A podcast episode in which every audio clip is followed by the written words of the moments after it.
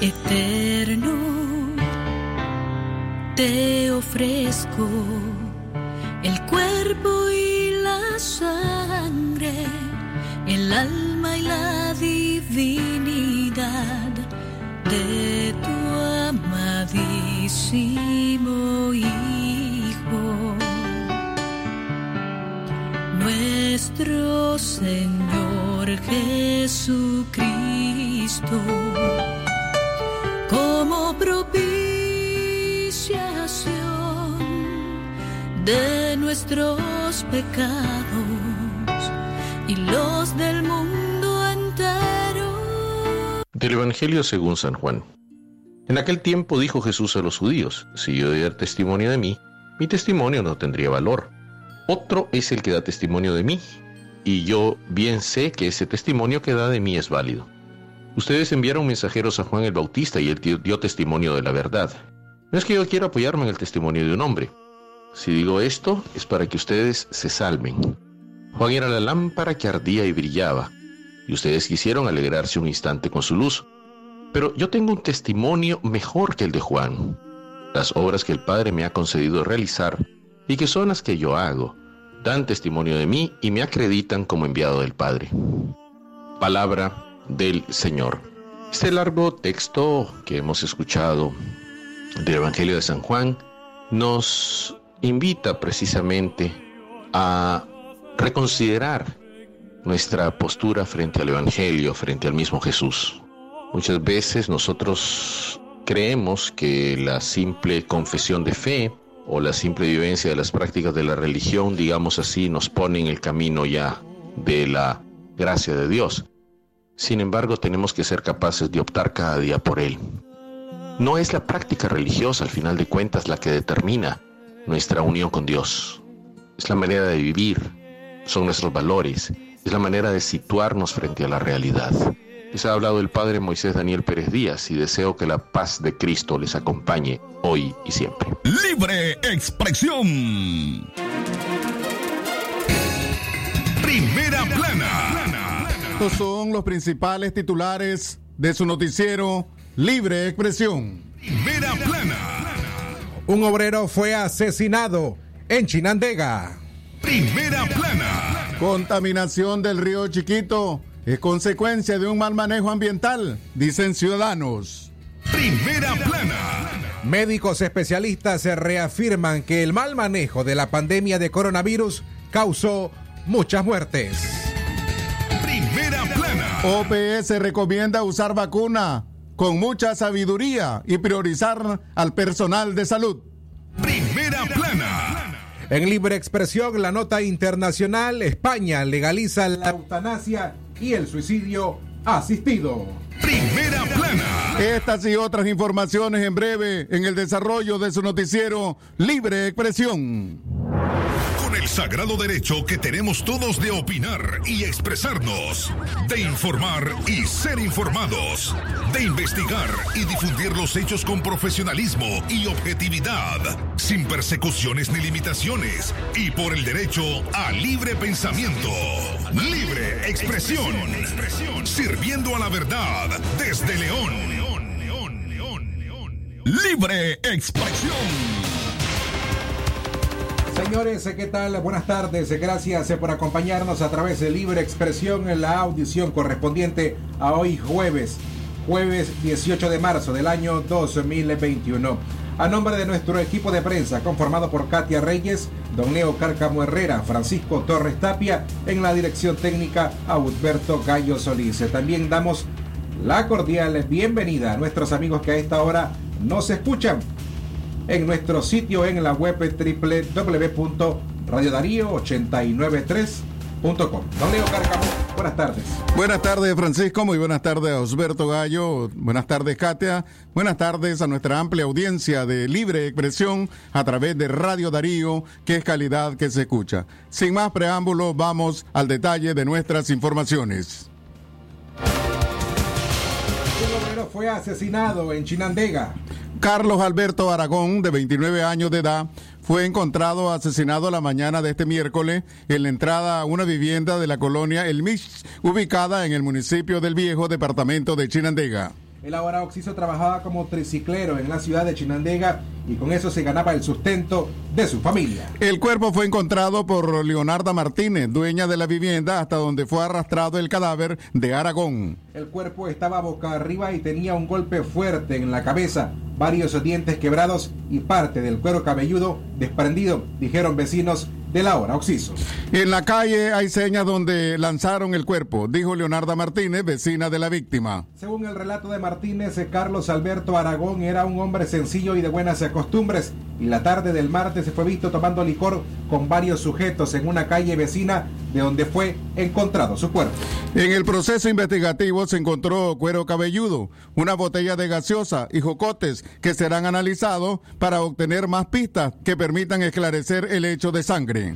Agentes de la policía detuvieron en calidad de investigados a dos sujetos que fueron vistos por última vez con Carlos Alberto Aragón. Continuamos informando y en otro orden de noticias locales. Una mujer conocida como Helen resultó con golpes en su cuerpo y quemadura por fricciones al ser impactada por el conductor de una motocicleta en el barrio San Carlos de esta ciudad de León. Según la perjudicada, conducía una moto placa LE 33539 de norte siendo impactada por otra moto manejada por Freddy Méndez Lezama de forma extraoficial se supo que Lezama sufrió golpes leves. Asimismo, Armando Sebastián Rugama, de oficio odontólogo, odontólogo, caminaba acompañado de una amiga por el sector de la antigua cancha de tenis, cuando un delincuente interceptó sus pasos para arrebatarle sus pertenencias. Rugama se opuso y enseguida personas del lugar también brindaron apoyo a los afectados, retuvieron al malhechor y procedieron a darle una golpiza Posteriormente lo entregaron a la policía. Seguimos informando a través de Radio Darío, calidad que se escucha, pero antes sí, por cualquier eh, comunicación que usted quiera hacer, una denuncia a Radio Darío, a Libre Expresión, usted puede marcar el número convencional 2311 2779, WhatsApp cabina 5800 WhatsApp noticia 8170 5846. Al mediodía puntualizamos las 12 con 37 minutos. Gracias por informarse con nosotros siempre en Noticias de León. Contaminación del río Chiquito es consecuencia de un mal manejo ambiental, dicen ciudadanos. En el año 2017, en el año 2017 surgió una iniciativa ciudadana con el propósito de realizar diversas acciones de saneamiento del río Chiquito.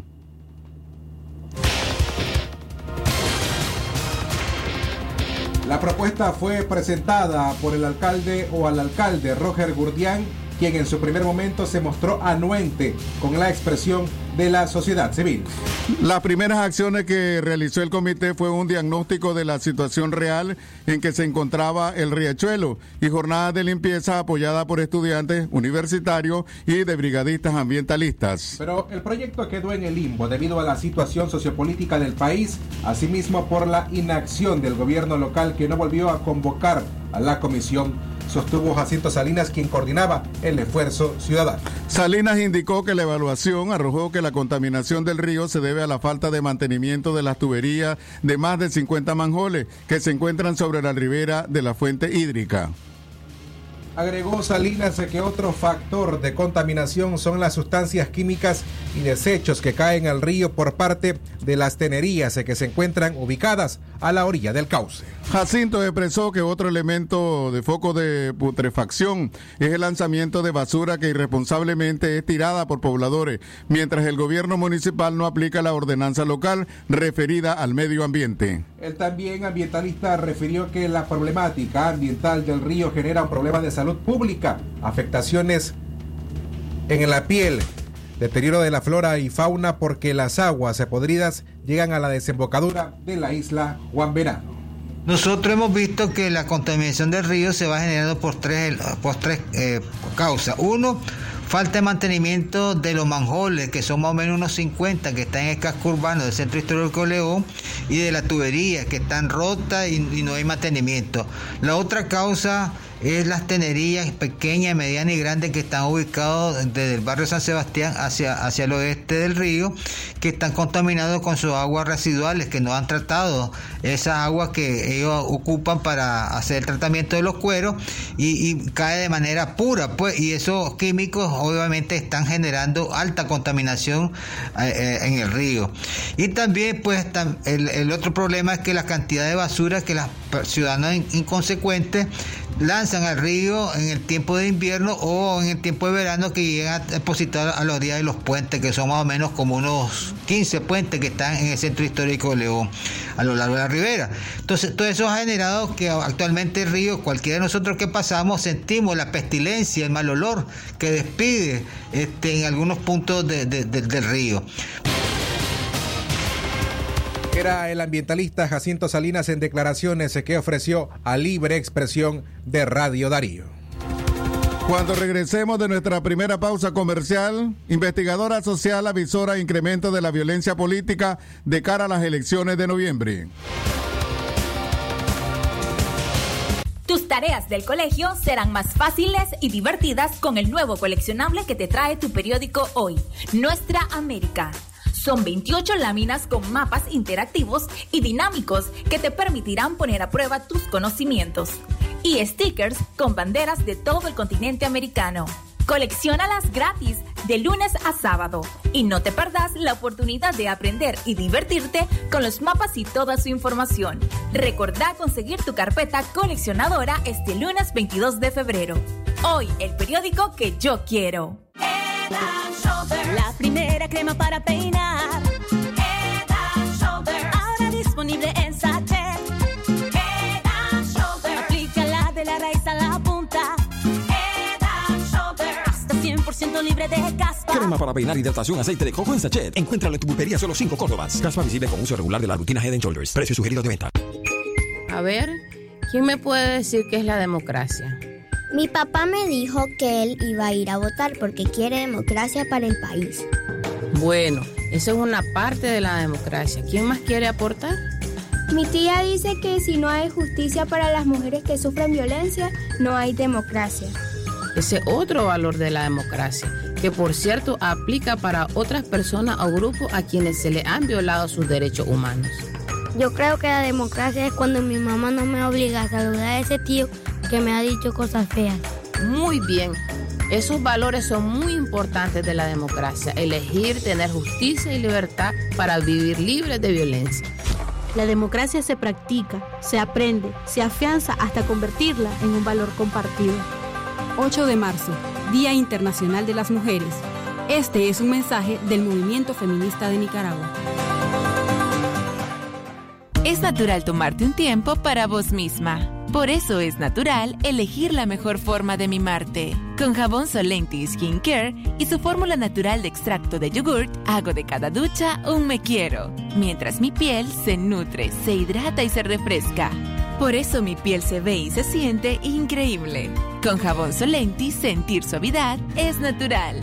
Distribuido por Echamorro Industrial. Calidad, buena impresión en sus trabajos y experiencia. Imprenta y goza. La mejor. Arte, diseños y publicaciones. Elaboramos afiches, calendarios, planillas, facturas, etiquetas, revistas y tarjetas para toda ocasión. Teléfono 311-5452. Imprenta y goza. De donde fue la estación, dos cuadras al sur, media cuadra abajo. Imprenta y goza.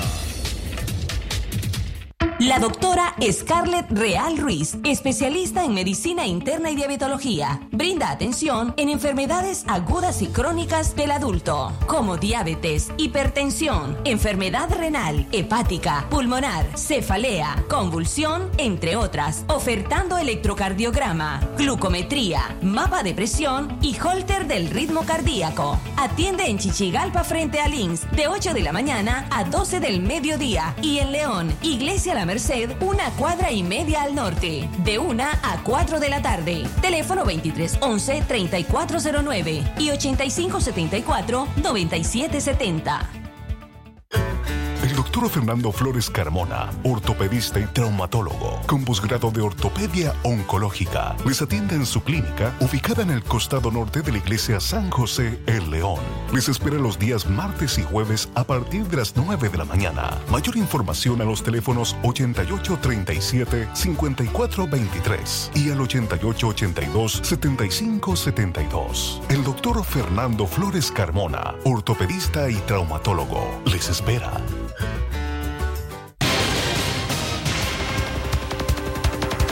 Seguimos informando a las 12 y 45 minutos de la tarde. Investigadora social avisó incremento de la violencia política de cara a las elecciones de noviembre. Elvira Cuadra, experta en temas de seguridad ciudadana, presentó un informe de monitoreo azul y blanco 2020 titulado Violencia e Inseguridad en Nicaragua. La especialista visora un incremento de la violencia política en el año 2021 en el contexto de las elecciones presidenciales previstas para noviembre próximo. Cuadra asegura que el gobierno cambió su estrategia de represión e implementó el despliegue policial, entrenamiento y vigilancia de familias opositoras a nivel local y Así nacional. mismo, Asimismo, acoso, confiscación a medios de comunicación independientes, recrudecimiento de la violación de los derechos humanos de los nicaragüenses. A la investigadora social le preocupa la conformación de los grupos Victoria Electoral, porque según información que dispone, están siendo preparados militarmente. Es decir, entre 2019 y 2020, eh, los asesinatos se han incrementado en el 87.2%.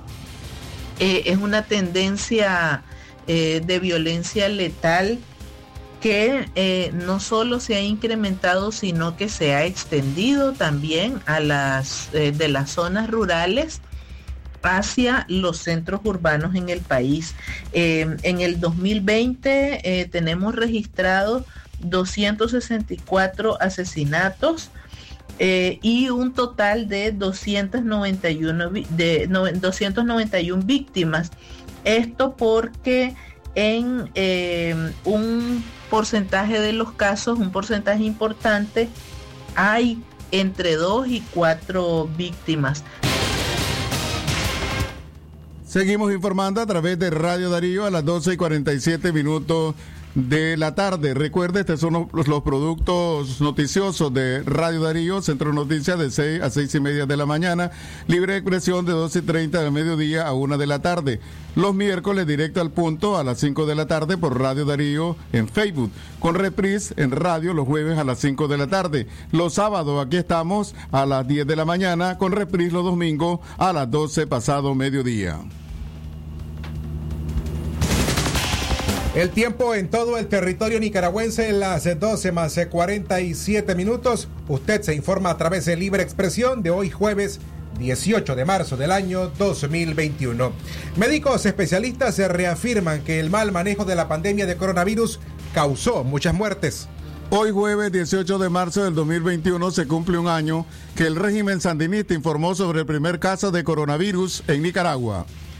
En esa etapa se clasificó el primer contagio como importado. Desafortunadamente, el paciente falleció en una unidad de cuidados intensivos de un hospital de Managua. El régimen de Daniel Ortega minimizó la realidad del virus y no tomó las medidas eh, recomendadas en ese momento por las organizaciones rectoras de la salud a nivel mundial para evitar la propagación comunitaria, dijeron médicos independientes. El periodista Carlos Fernando Chamorro, director del sitio digital Confidencial, entrevistó al epidemiólogo Leonel Argüello y al neumólogo Jorge Iván Miranda para analizar los estragos del virus en la población y en el gremio médico y personal de salud. El especialista Leonel Argüello Irigoyen expresó que desde que se presentó el primer caso de COVID-19 en el país, el gobierno debió haber tomado todas las medidas sanitarias para evitar la propagación comunitaria, pero más bien promovió una serie de actividades de aglomeración.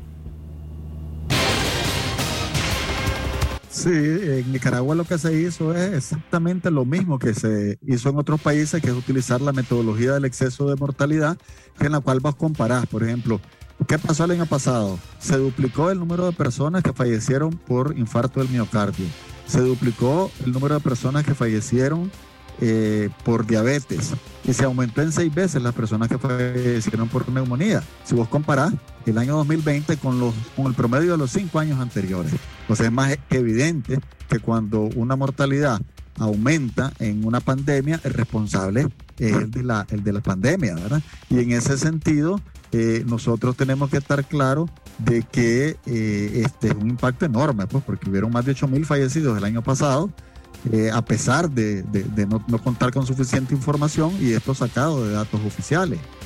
también hay que tomar en cuenta que no son los números, pero es lo que hay detrás de este número. Cada persona fallecida son cuatro huérfanos. Y a los meses subsiguientes se dio una ola explosiva de coronavirus que dejó a miles de personas infectadas que hizo colapsar las unidades hospitalarias públicas y murieron muchas personas por la falta de prevención gubernamental. El especialista en homología Jorge Iván Miranda indicó que en el sector salud ocurrió una catástrofe y señaló que los médicos y personal de salud que murieron por coronavirus debieron ser evitadas. La tragedia es real, la tragedia la vivimos nosotros, que estábamos en la primera línea de atención cuando vimos morir a los pacientes en las unidades de salud colapsadas, por lo menos en las que a mí me tocó que llegaron los pacientes fallecidos. Contabilizarlo, pues eh, de manera retrospectiva quizá va a ser un poco más difícil, pero eh, fue una catástrofe, fue una... Y, y lo más eh, doloroso de la situación es que esto se pudo evitar. Digo, no hay ningún gobierno que se la sabe toda o se la sabía toda en cuanto a la pandemia, pero ya habían procesos y procedimientos muy establecidos. Habíamos tenido una pandemia más o menos similar, no con esa magnitud, pero con un virus similar. Eh, la experiencia estaba, por ejemplo, en Norteamérica, donde tuvo el, primer SARS-CoV, eh, y, y, se sabía que era un virus de alta contagiedad, sobre todo en los trabajadores de salud. La tragedia de los trabajadores de salud era completamente evitable. No se tenía que haber muerto un solo trabajador de salud si se hubieran eh, dotado de los equipos de protección, si se hubiera prevenido la situación en las unidades de salud. Yo vi morir colegas que no tenían por qué haber muerto si el, el abordaje de la pandemia fuese un poquito distinto. Digo, no era... Eran declaraciones de los doctores Leonel Argüello, epidemiólogo, y también del neumólogo Jorge Iván Miranda, quienes se comparecieron ayer miércoles en el programa que dirige el periodista Carlos Fernando Chamorro y que hoy les hemos presentado un fragmento de sus declaraciones. Ahora cambiamos de tema, a las 12.52 minutos hablamos de los combustibles. Las últimas alzas en el precio de los combustibles en Nicaragua no están ligadas a indicadores internacionales, afirma un abogado.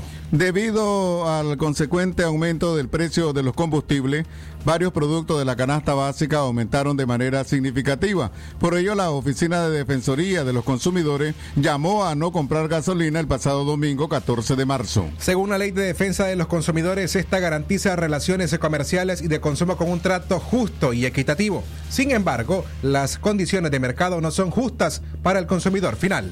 Según el abogado Juan Carlos López de la Defensoría del Consumidor, la gasolinera fija los precios en dependencia de los indicadores internacionales, pero aseguró que los últimos aumentos no están ligados a estos indicadores. Los precios internacionales a nivel latinoamericano, eh, eh, eh, Estados Unidos como tal, ha representado un aumento del precio del costo del barril de, petróleo, casi de los 27 dólares el barril, que hace semana estuvo a 58, 60 y obviamente ha venido aumentando de manera creciente, vale la redundancia. Entonces, claro está que eso va a repercutir en las economías localmente.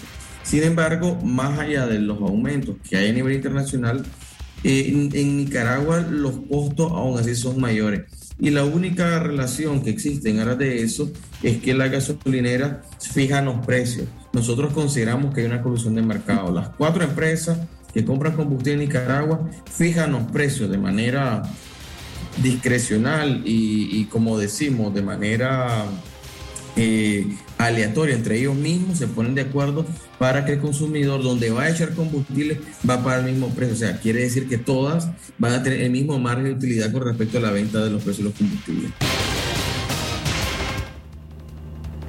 Por otra parte, el representante de la Defensoría del Consumidor considera que la denuncia ante las alzas es necesaria y que la población debe de tomar acciones más participativas para exigir equilibrio en costos de consumo. El llamado del pasado 14 de marzo a no cargar combustible fue acción o una acción para despertar a los consumidores de la pasividad, dijo el abogado. Se tiene que llevar a una conciencia muy colectiva y acciones colectivas donde el consumidor o el usuario deje de ser tan pasivo y, tan crítico, simple y sencillamente a pasar a acciones. Y eso involucra a los ciudadanos, a los partidos, a los movimientos sandinistas, sandinistas, donde sea Escuchábamos a Juan Carlos López, abogado de la, eh, de la Defensoría del Consumidor. Recuerde que frente al COVID-19 es importante use una mascarilla para protegerse y proteger a otras personas, detener la propagación del virus. Mantenga una distancia de alrededor dos brazos extendidos entre usted y las demás personas. Evite las multitudes y sobre todo lávese las manos frecuentemente con agua y jabón. Las 12 con 55 minutos al mediodía, hoy es jueves 18 de marzo del año 2021. Si usted te sintoniza hasta esta hora, Libre Expresión, el noticiero completo puede escucharlo en nuestro sitio en la web www.radiodarío8913.com o bien suscríbase al sistema informativo Darío Noticias enviando al 8170 5846 la palabra noticia para que usted se mantenga informado las 24 horas del día. Libre expresión. OPS recomienda usar vacunas con mucha sabiduría y priorizar al personal de salud. La Organización Panamericana de la Salud, OPS, pidió a los países que han recibido las primeras vacunas donadas a través del mecanismo COVAX, incluyendo a Nicaragua, usarlas con mucha sabiduría y mucho cuidado, porque en los próximos dos meses prevén dificultades en el acceso a nuevas dosis. Según Harva Barbosa, su director de la Organización Panamericana de la Salud, las dificultades se estarían presentando, presentando entre los meses de marzo y abril. Escuchemos su declaración traducida a español. En cuanto a la, la, lo que está proveyendo el mecanismo COVAX a, la región, eh, tenemos datos que indican que en marzo y en abril vamos a tener dificultades con la, eh, el acceso limitado, pero a partir de junio vamos a tener más acceso a las vacunas. Entonces es muy importante que los países utilicen las vacunas con mucha sabiduría, con mucha, eh, con mucho cuidado y vacunar a los grupos eh, que están más expuestos a infectarse, como los profesionales de la salud y um, las personas de edad, y para proteger a los grupos más vulnerables, para evitar que tengan enferme la enfermedad en sus formas más severas.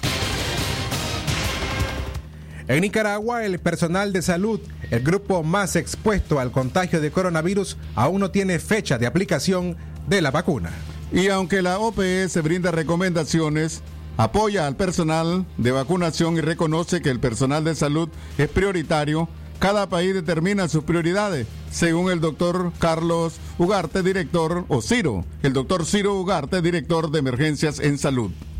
OPS apoya y brinda cooperación técnica a los países para la elaboración de los planes nacionales de vacunación, eh, proporciona guías, proporciona recomendaciones y al mismo tiempo apoya en muchos casos la capacitación del personal eh, de vacunación y apoya también en algunos casos la logística. Eh, cada país eh, determina cuáles son las prioridades en su plan de vacunación respectivo. Casi todos los países han identificado al personal de salud como uno de los grupos prioritarios. En ese sentido, Nicaragua, que inició la vacunación, anunció que las personas mayores de 60 años eh, las personas que tienen enfermedades crónicas y el personal de salud estarían entre los primeros grupos a vacunarse. Escuchábamos al doctor Ciro Ugarte. Continuamos a través de Radio Darío, que es calidad que se escucha. Recuerde usted llamarse, tiene una información o una, denuncia en su barrio, en su comunidad. Llame al número convencional 23 11 2779, WhatsApp cabina 5800 5002, WhatsApp noticias 8170 5846. Francisco Torres Tapia, Radio Darío es.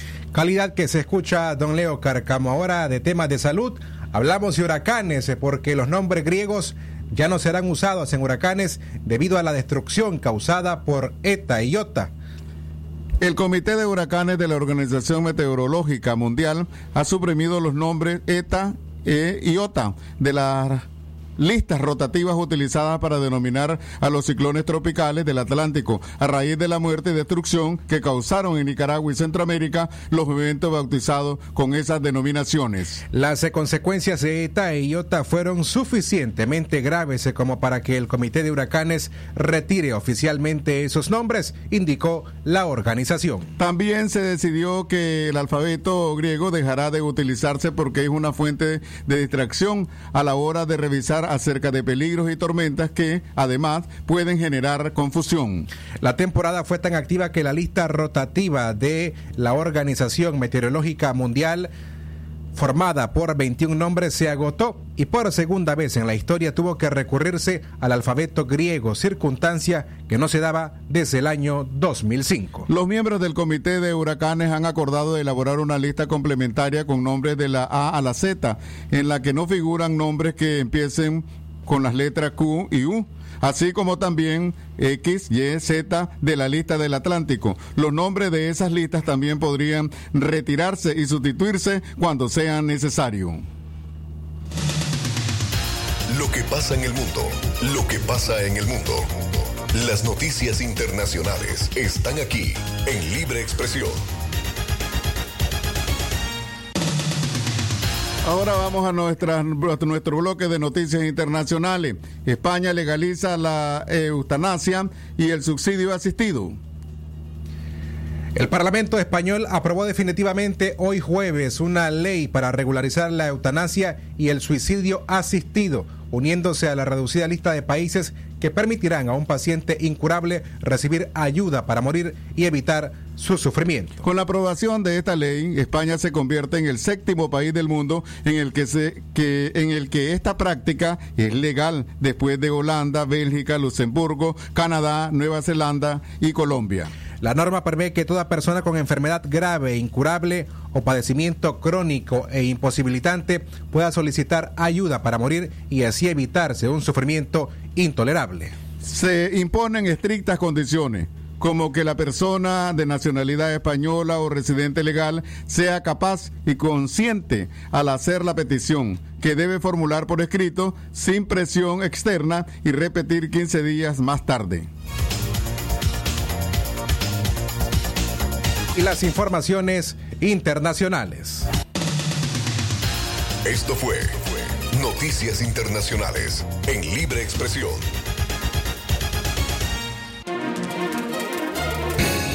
Hemos llegado a la parte final de Libre Expresión. Agradecemos la sintonía de todos y todas y también les decimos que continúen ustedes escuchando los avances informativos y la programación regular de Radio Darío. Este fue un esfuerzo periodístico de Francisco Torres Tapia, Katia Reyes, Leo Cárcamo, bajo la dirección técnica de Jorge Fernando Vallejos. Que tengan muy buenas tardes.